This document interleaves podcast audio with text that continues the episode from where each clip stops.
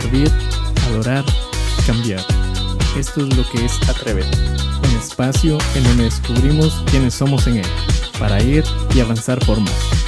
Atrévete.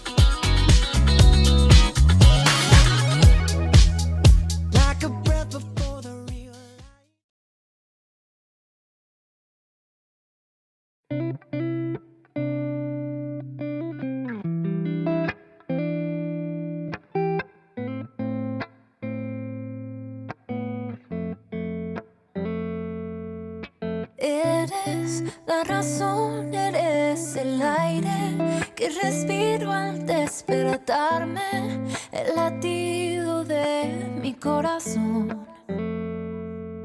Tengo mil razones para amarte, todo lo que tú entregaste da sentido a todo lo que soy. Y vida encontré en tu amor encontré en tu amor.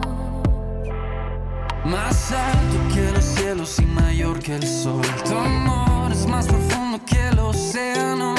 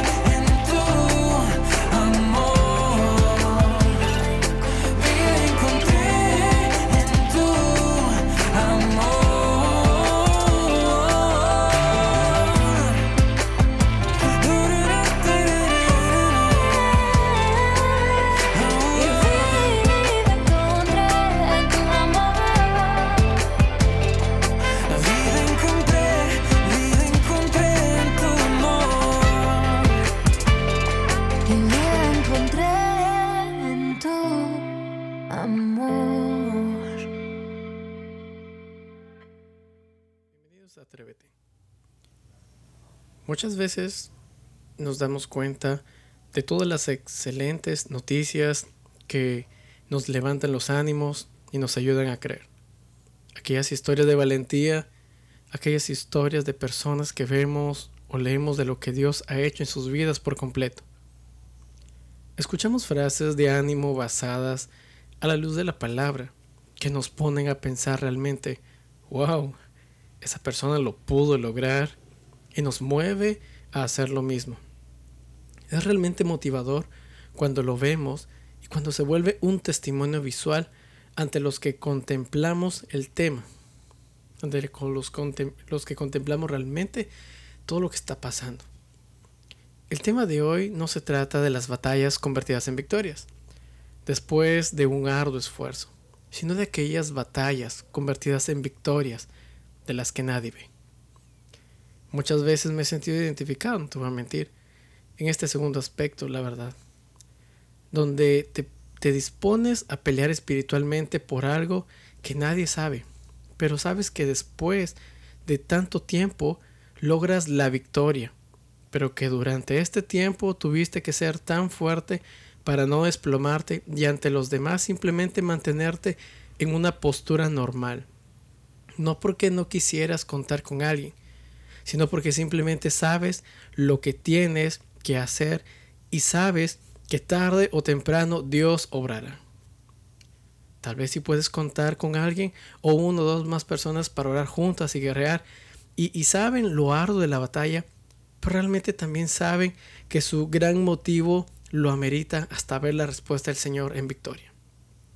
Déjame decirte que en el Génesis, en el capítulo 39, si tú lees del versículo 18 al 35, podemos darnos cuenta ah, cómo los hermanos de José conspiraron contra él para aparentar una posible muerte con el fin de deshacerse de él. Vemos más adelante en el capítulo 39 del versículo 21 al 23 que dice, Dios siguió ayudando a José y dándole, y, dándole muestras de su amor, pues hizo con el carcelero, porque pues hizo que el carcelero lo tratara bien. Y así el carcelero puso a José a cargo de todos los presos y de todos los trabajos que ahí hacían. El carcelero no tenía que vigilarlo, porque Dios ayudaba a José y él hacía y él hacía que todo le saliera bien. Eso estoy leyendo en la versión TLA. Y podemos seguir mencionando uno y otro aspecto de José hasta el encuentro con sus hermanos, hasta que trajo a su familia y lo salvó. Me encanta esta parte, ¿sabes por qué? Porque José es en parte, en, parte que él luchó por sus eh, peleas, lo hizo humanamente, hay que ser consciente, lo hizo solo. Vemos que desde el momento que lo compraron hasta aún siendo gobernador de Egipto, siendo el segundo después del faraón, él peleó sus, batallas eh, tras bambalinas. Tenía al Señor, pero humanamente estaba solo. Uno de los compañeros se había olvidado de contar el sueño que justo mencionaba su liberación. Pero encontramos la esencia en la lucha de algún objetivo cuando estamos batallando espiritualmente. Me imagino que lucho mucho con mantener el buen ánimo, la verdad, pese a la gran tristeza, eh, pese a tantos problemas, a tantas crisis. Eh, eh, y me imagino también de que fue algo muy fuerte el ver que sus mismos hermanos lo vendieron. El saber que no trataron de buscarlo, ni por algún remordimiento.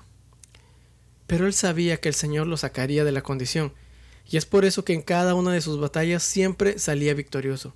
Encontraba gracia con los presos, encontraba gracia con Potifar, encontró gracia, gracias eh, eh, por el jefe de los carceleros. Siempre ante cada batalla de la que él no sabía, Dios le otorgaba la victoria. Hasta el día que se dio a conocer y tuvo un, un lugar tan visible, tan honroso, eh, que me imagino que toda una nación extranjera se admiraba de quién era él. Y tal vez se hacía la pregunta por qué estaban en la cárcel, por qué él estaba en la cárcel. Sea como sea, su victoria fue grande. Pero sabes, mi querido oyente, pero aún faltaba algo más. Tener la victoria en sus emociones y poder sanar y restaurar el corazón de él y el de su familia. Sin saber aún la identidad de José, los hermanos fueron afligidos por la culpabilidad por haber vendido a su hermano años antes. José escuchó su discusión y se apartó a llorar. Eso usted lo puede comprobar en Génesis 42 del versículo 23 al 24. Pero vemos que en esa primera batalla y hasta en ese momento que él no lograba ganar, lograba eh, tener la victoria en esa área de su vida, se convirtió en una gran victoria luego cuando se presentó delante de su familia y se mostró quién era. Así es mi querido oyente. Se ganó la batalla tras bambalinas. Nadie sabía tal vez lo que pasaba a José, tal vez su esposa más adelante, pero durante todo ese tiempo yo creo que nadie lo sabía así. Y tal vez no estuvieron, no, no recibió ese, ese apoyo que a veces uno a veces espera. Pero muchas veces peleamos de esa manera. No te sientas mal cuando eres, eh, cuando esperes que alguien te vea Preocúpate primero en que el Señor te vea, que el Señor te escuche y Él sea el que te fortalezca y te dé la firmeza para no desmayar. Nunca es fácil, pero jamás será imposible. Yo te digo en este día, en este fin de semana, atrévete a no bajar los brazos, porque en el momento menos pensado el Señor te mostrará la victoria con tus propios ojos, y todos lo verán. Pelea tus batallas con Él. No te rindas, levántate, atreve a confiar en Él cuando parece incierto todo. Dios te bendiga. Esperamos que este episodio haya sido de bendición, fortaleza y ánimo para tu vida. Te invitamos a compartir el mensaje con tus amigos. Te esperamos en nuestra próxima edición. Dios te bendiga.